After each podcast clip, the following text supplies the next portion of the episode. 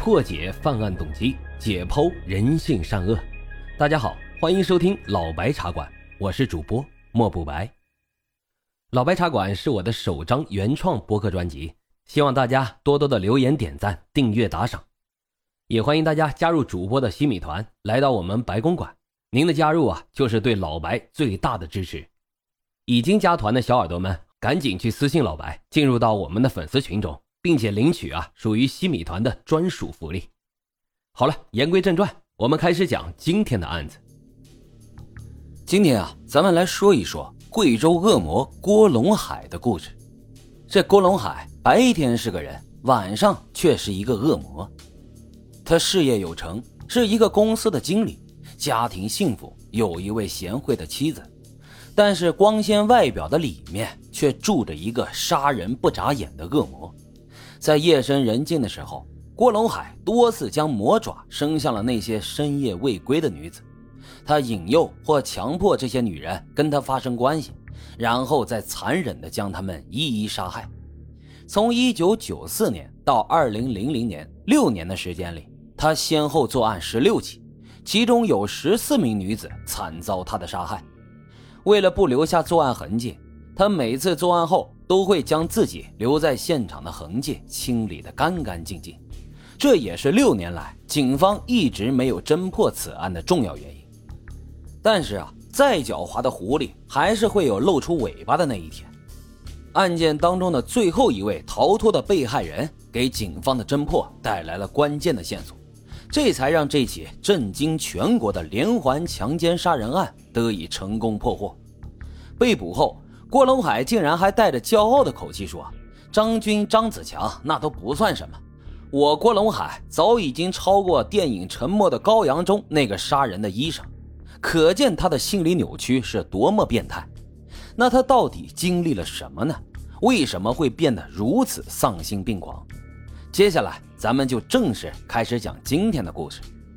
郭龙海原籍山东，1968年随着父亲来到了贵州都匀。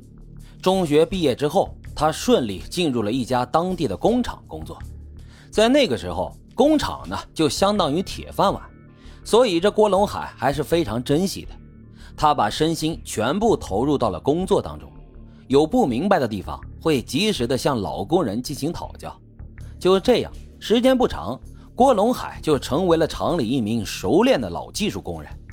有一天啊，一个新来的年轻女工小花引起了他的注意。他发现这名女工貌似和厂里一名已婚的老工人有种莫名亲密的关系，于是啊，在一次厂里组织看电影之后，郭龙海便悄悄地跟在了小花身后。他看见小花和那名老工人一起进入了一间废弃的厂房，接下来发生的一切都被郭龙海看在了眼里，但是他并没有继续偷窥下去，而是打起了自己的如意小算盘。他径直走到女工宿舍旁边的一个小角落里，在这里，他静等着小花的归来。过了一会儿，郭龙海看见了这名女工，独自一个人回到宿舍之后，他便拦住了女工的去路，并且将他刚才看到和听到的一切都告知了这名女工。看着这名女工惊恐羞涩的表情，郭龙海直接就扑了上来，他承诺一定会替她保守这个秘密的。但是要让小花以身体作为交换条件，就这样，在那天夜里，郭龙海占有了这名女工。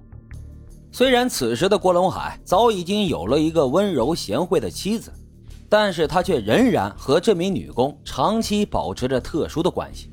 一方以付出身体为代价来保持名声和清白，另一方呢，则在欲望满足的条件下守口如瓶。双方就这样在一段时间内相安无事，但是后来一个男人的出现彻底打破了这种均衡。一九八三年，厂里面分来了一个大学生，这个大学生在厂里面和郭龙海的关系是比较好的，他多次告诉郭龙海自己想追求小花，请郭龙海给自己出点主意，但是每到此时，郭龙海都要把话题给绕开，从来不正面回答问题。有一天，俩人喝酒时，微醉的郭龙海将自己和这名女工小花的事情就说了出来。谁知道第二天，这个大学生就把情况上报给了工厂的保卫科。经过调查，这名女工哭诉了自己的遭遇，同时也坐实了郭龙海的强奸行为。一九八三年十二月十四日，郭龙海因犯强奸罪被法院判处了十年的有期徒刑。不过，在监狱中，郭龙海表现良好，好好的改造，最终在一九九零年八月二十七日，时年四十六岁的郭龙海提前三年被释放出狱了。出狱后的郭龙海失去了工作，而他身边的同事和朋友，在他服刑的这七年时间里，都不同程度的有了升职。或者有了自己的一番事业，这让郭龙海感觉到有些失落。不过幸运的是，他贤惠的妻子并没有抛弃他。这七年里，妻子含辛茹苦地支撑着这个家，郭龙海非常的感动。他一改往日的失落，决定用自己的行动来弥补对妻子的愧疚。